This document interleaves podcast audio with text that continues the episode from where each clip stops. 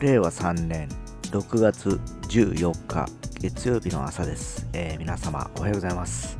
はい、えー今週もまた始まりました、えー週の一発目ということで、ま、月曜日の朝なんですけど今すでに快晴でございましてですね、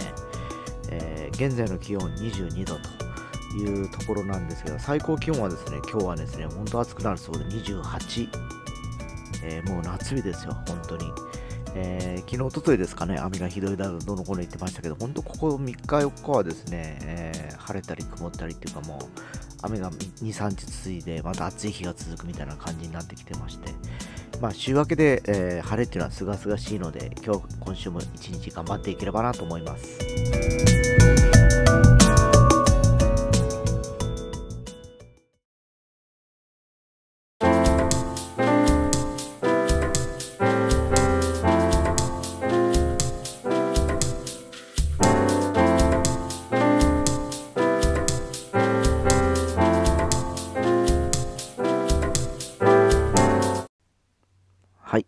今日はですね、えー満を持してというか、えーずっとネタとしては持ってたんですけど、いつ言おうかなと思って、え話そうという1980年のアルバムで、えこのアルバムでですね、僕の音楽人生が変わったというぐらい大げさな、えアルバムなんですけど、え言わずと知れたオフコースというグループのですね、We Are というアルバムなんですね。えーこのアルバムにはですね、えー大ヒット曲 Yes No という曲が収録されておりましてですね、えーまあ、あの当時ね、えーこの We Are を皮切りに武道館ツアーというのをあの彼らが始めましてですね、えー後にオーバーツアーまで続いていくわけですけどね、2作続いていくわけですけど、えーまあこれで一応一時期頂点を極めた形にはなるんですけどこの瞬間にまあグループ自体の、えー要するに、えーバランスが崩れていって、えー要はあの一人脱退していくというきっかけにもなったアルバムでございます。えーそもそもあの2人で始まったオコースなんですけどね小田和正鈴木康弘ということで、えー1973年に、えーまず、えデュオでデビューいたしまして、まあ、あのその前に、えインディーズでですね4人組で出てたんですけどメジャーデビューはその73年の2人になってからということなんですけどずっと2人でやっててですね76年かな、えサポートメンバーを3人、え従えるようになるんですね。ライブツアーをやることになってどうしてもあのギター1本ギター2本あるいはピアノとギターとかいう2人の構成だとですね音の幅が限られてくるというのと、えーその都度ねあいろいろこうバックの、えー人を雇ってですねツアーやらなきゃいけないとなるとやっぱりそんなに売れてたわけでもなくてですね,、えーねなかなかね世に出ない、えー中で、えーじゃああの同じ、えー東芝 EMI に彼らは所属してたんですねレコード会社。その関連する他のアーティストで解散したバンドのベース清水仁だとか、えードラムスが大間次郎松尾和彦がギターということでこの3人をですね、えー要はサポートメンバーとして、えー1976年から加えるわけですね、えーで実質まあオフコースは2人だったんですよ。それでも、えーでプラス3人がサポートメンバーで、えー79年までずっとそれでいくんですけど、えー、We Are のアルバムのアルバムの前にですね 3&2 というアルバムがあるんですね。えーこのアルバムの中にも「愛を止めないで」だとか「生まれくる子供たちのために」とも皆さん大体知ってる曲が入ってるんですけどね、えー言わずとすれた、えー新しく入った3人と、え2人今までいた2 3&2 と3人と2人ということでこのアルバムをきっかけに、え5人のオフコースという形に生まれ変わるわけですね。でその5人のオフコースと生まれ変わって2作目の We Are で一応天下を取って、えーベストアルバム賞でしたっけね？70 80年かな？で まあ言われつと言うたレコード大賞とかでもベストアルバム賞かなんかに選ばれましてですねこの頃からやっぱりこうねえーまあ、カリスマ的なと言いますかですね、えーなかなかこうテレビも出ないしですねもう聞こえるのは音だけなんですよ。でだからゆえに余計にこうライブツアーとかみんなほらやっぱり競争率が高くてですね僕もそうだったんですけど、えー当時そのアルバムを買った人が抽選券があるんですねでそれをハガキで出して、えー、当選された方が、えー、チケットを買えるという、もうワンクッション、ツークッションあったんですよね。で、ね、今みたいにほら、プレイガイド行ってすぐ買えるんではなくてですね、結局は、よく考えればですね、今の AKB 商法やないけど、えあのアルバムを買わないとライブに行けないという当時のね、もう今から40年ぐらい前ですよ。そんなことをやってたわけですよ。で、それでも武道館ツアーがやっぱりこうね、かなりえー、それをきっかけにですね、えー、盛り上がっていきまして、えー、その次に出すアルバム「オーバーのツアーでは10日間連続、え武道館やり続けたという当時の金字塔を打ち立てましてですね、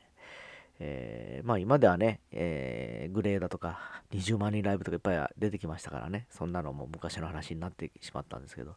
まあ、当時テレビとか出ない露出しないアーティストとしてはもうほんと画期的な感じだったんですね。で、その 3&2 から We Are に変わったっていうのは、やっぱベストアルバム賞を取ったには、やっぱりいくつかの理由があってですね、えー、まずミックスダウンっていう部分をアメリカで、えー、やってきて、えー、かなり音がいい感じに仕上がっておったんですね。で、実際僕もあの当時ウォークマンっていうソニーのウォークマンををで聞いてたんですけど、音の配置？要は右側にこうギター A がいて左側にギター B がいてたとかですね、細かいところにものすごくこう、聞き応えがあるというかですね、えー、臨場感がある感じになってるんですね。えー、ツインギターで絡む時にはもうなんかこう掛け合いみたいになってたりだとかですね、コーラスだってそうですね、4人の声がこうそれぞれこう右と左に分かれてるとかですね、えー、まあ本当聞き込めば聞き込むほど素晴らしいこうバランスの、要はクロートも多分これ聞き、あの、ベストアルバムを多分取れたってことは素人だけじゃなくてクロートまあ、業界の人が聞いても、これは素晴らしいバランス、あの、そのミックスとかやってんだなっていうのがあったんじゃないかなと思います。で、さながらそこにやはり、えー、先ほど言いましたイエス・ノーだとか、えー、まあ、時に愛はとか、シングルが2つ入ってるんですけど、やっぱそれがやっぱりこう出来が良くてですね、えー、当時のやはりあの、ニューミュージックのシーンではですね、やっぱりこう、音的な部分でちょっとおしゃれで AOR とかちょっとロックな感じ、えー、要は小戸和正が作り出すちょっとマイナーでフォーク調なイメージとやっぱり鈴木康弘が繰り出すこうロックテイストのなんかこう尖った感じこれがよく融合されたアルバムでですね、えー、後にもずっとこれ語り継がれるですね We Are というアルバムなんですけどねやっぱ僕が高校の頃にはもうすでに、えー、ね活動休止に入ってましたんでですね、お父さんですね。ちょうど中学の2年ぐらいだったと思うんですね。そのリアルタイムだと2年80年だから14歳、そうですね、えー、ぐらいの頃ですかね、えー、友達からカセットテープに録音してもらって、それをずっと聴いてて、えー、当時、メタルテープ、クロームテープとかあったんですけど、クロームテープで一番高いやつを当時のお小遣いで買ってですね、えー、録音頼んでもらって、ドルビーとかあったんですね。ドルビー、B とか C とかね。で、ウォークマンで聞いて、えー、擦り切れるほど聞きましたね、それね。ずっとですね、ソニーのクロムテープでしたまだに覚えてますけどね。で今となってはもうサブスクとかでもうバンバン聞き放題だったりするんですけど、やっぱりね、今40年近く経って、今聴いてもですね、やっぱりいいアルバムっていうのは未だにいいですね。今聴いてもやっぱりこう、色あせてない感じです。曲の感じもそうだし、アレンジの雰囲気もそうですし、えー、で、えー、やはりあの、これが後に言う今の小田和正あの存在感も強くしたことにもなるんですけどね、えー、非常にあのコース自体はこのラブソングっていうともう悲しい歌ばっかり作ってたからですね。もう人と別れるとかね、えー、失恋の歌とかね。そういうのが多かったんですけど、えー、彼自身はもうソロになって一転してもうラブソングばっかりですもんね。誰が好きだ愛してるとかそういうのそういう感じですよね、えだから非常にこの当時とは違う今彼の活躍の度合いとそれと今その当時に振り返ってそういう切ない歌を作ってたんだっていうのが多分案外皆さんね、えー、遡ってみると、へえっていうふうに思うのかもしれません。で、非常にそういう意味ではですね、なかなかこう、アルバムとしても出来がよく、えー、楽曲の中としても、中身としてもすごく詰まったアルバムですので、えー、ぜひ一度一聴していただければと思い、今日紹介いたしました。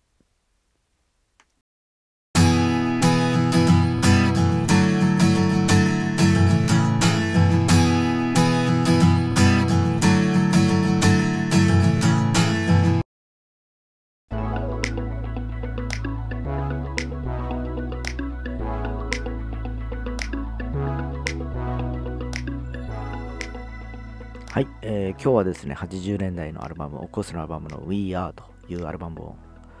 ちょっと紹介したんですけど、えー、振り返るとですね、やっぱり80年代でですね、まあ、音楽シーンもそうなんですけど、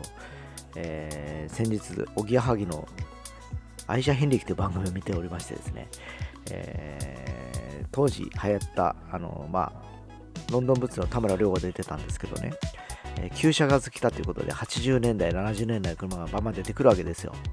で、僕が最初に買った車もやっぱ80年代のイスズピアッツァという車だったんですけど、あの頃はね、やっぱあの夢がありましたね。その車にしてもですね、いろんなワクワクするような装置がついてたりだとか、えー、お金を貯めてでも借金してでも買おうかなって買いたくなるようなですね、そういうあの自動車がいっぱい出てました。多分バイクとかもそうだったと思うんですけどね。なんかね、とにかく夢があるんですよ。その今思うとですね。えー、最近のこの車とかを見ててもですね、まあ音楽もそうかもしれないですけど、なんかパッケージングされててかっちりしてるしされすぎてる感じで、えー、どれを買ってもまあ同じような感じ。えー、要はあの車で言うと経済的なものを重視されるということであったりだとか、えー、まあ、要はあと取り回しとかですね、そういうのを重視されてて、デザインっていうのは一番後回しになってたりしててですね、えー、なんだかなと思ったりしたりもしてます。まあ、音楽に関してもやっぱり、つい数日前にちょっと僕はソロアーティストであいみょんとか米津玄師と話をしたんですけども、あの、要はデジタルの時代に生まれてきたミュージシャンたちっていうのはある程度もう自分で曲を作って、えー、それをパソコンとかで編集したりできたりするんで大体似たような感じ、えー、似たようというかまあサウンドアレンジはまた別とする感じでんですけどこう、えー、まあ世に出す、え要はリリースの流れが似たような感じなのかなっていう感じで、えー、ゆずとかみたいにね昔みたいにこうストリートでやって、えー要は下積みを積んで出てくるような感じではなくなってきてるような気がしますね。でも逆に言うとそれだけ環境が良くなってですね、僕らのおじさんアーティストとかアーティストでもないんですが、おじさんなんちゃって音楽家とかもですね、えー、まあ、こういう配信の、えー、機能を使えばですね、いろんな情報をこう外に出せるわけでですね、えー、実際そういうソフトもパソコンにデフォルトで入ってたりするからですね、やりようによっては、まあ、いろんな世代の人たちが世に出ていくチャンスがあるのかなっていう気もしてます。まあ今日のコースもそうですけど、やっぱり作り込んで出来上がったアルバムの時代と今やりやすくなった時代のちょっと差を比べてみたいですね。